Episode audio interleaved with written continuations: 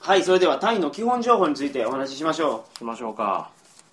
基本情報うただですよね、うんこんなもん、うんはっきり言って、うんあのガイドブック見た方がいいんですよ、詳しい書いてるからな、はい、はい最初か最後の方に書いてる大体、はいはいはいそこ見れば大体わかるけどねはい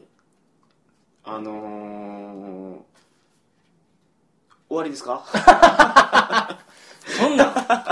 ここ見とけみたいはいあの気ぃつけないかんことは何点かあると思うんですけど、なはいそれ重要ちゃうあの王様をねすごく大事にしてる国なんですよあーはいはいはいであのお札にうん王様の顔描いてますから、うんあのお札に落書きしたりとか、うんあの千円札をこの山折り谷折りにして笑かしたりするじゃないですかあるなあの夏目漱石をあるあるはい日本とかやったらなああいうのを大臣の前でやるとドン引きしますから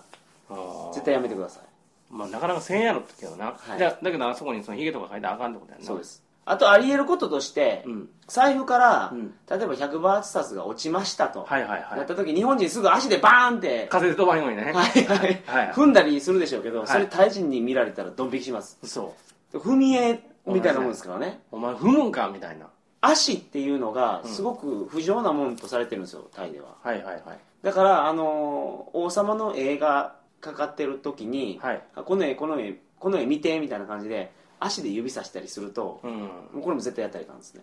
それってどどんな感情なの引くぐらいなの聞くぐらいですうん屈服なやつにしばかれるとかないまあそれはあり得るでしょあうねれやるんや、はいうん足をこの人の方に向けたりするのも王様じゃなくてもこうタイではやらない方がいいですね足を向けるってどういうことそんなん普通に立ってたら向いてまうのどういうこ足の裏ですと足の裏をこうやって、はいはいまあ、なかなかないと思うけどはね、いはいはいはい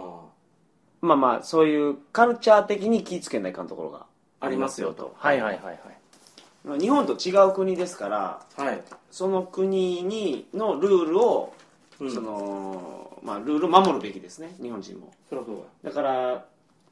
あ例えば映画を見に行った時にだはいあの国王のプロモーションが流れるんですよおう絶対絶対なんやはい国王のプロモーション、はい映画と関係ないよね映画と全然関係ないですあの映画行くと日本やと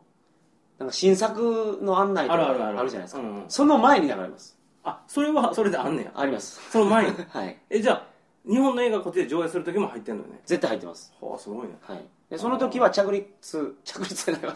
何でしたっけ起立してください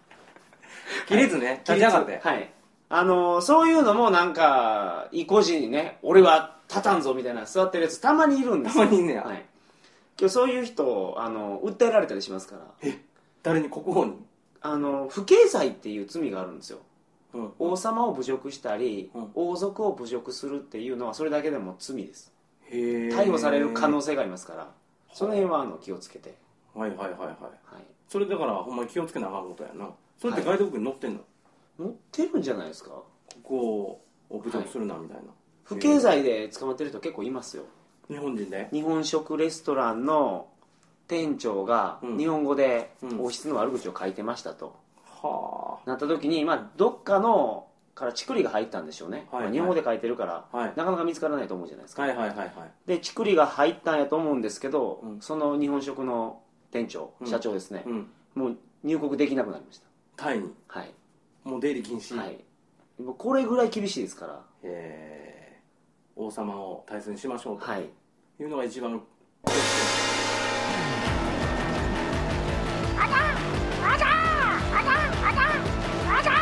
うわははははは続きは有料だ旅道場のウェブサイト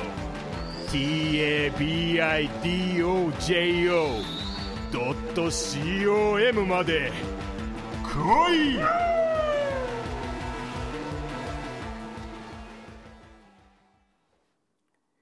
この番組はバックパッカーの怪しい裏話鳥かご放送と寄り道ばっかりでようわからん寄り道ラジオの提供でお送りいたしました皆さん、こんにちは。桜通信イメージガールのさくらちゃんです。この度、ネットラジオ界に全くありふれたタイプの新しい番組が登場しました。それが、引きこもり旅作家、さくらつよしと、鳥かご放送の山本がお送りする、さくら通信です。通勤前、就寝前に、アホな話を聞いてバカバカしい気分になりたい皆さん、ぜひ桜通信 www. 桜通信 .com までアクセスしてくださいね。お兄ちゃん、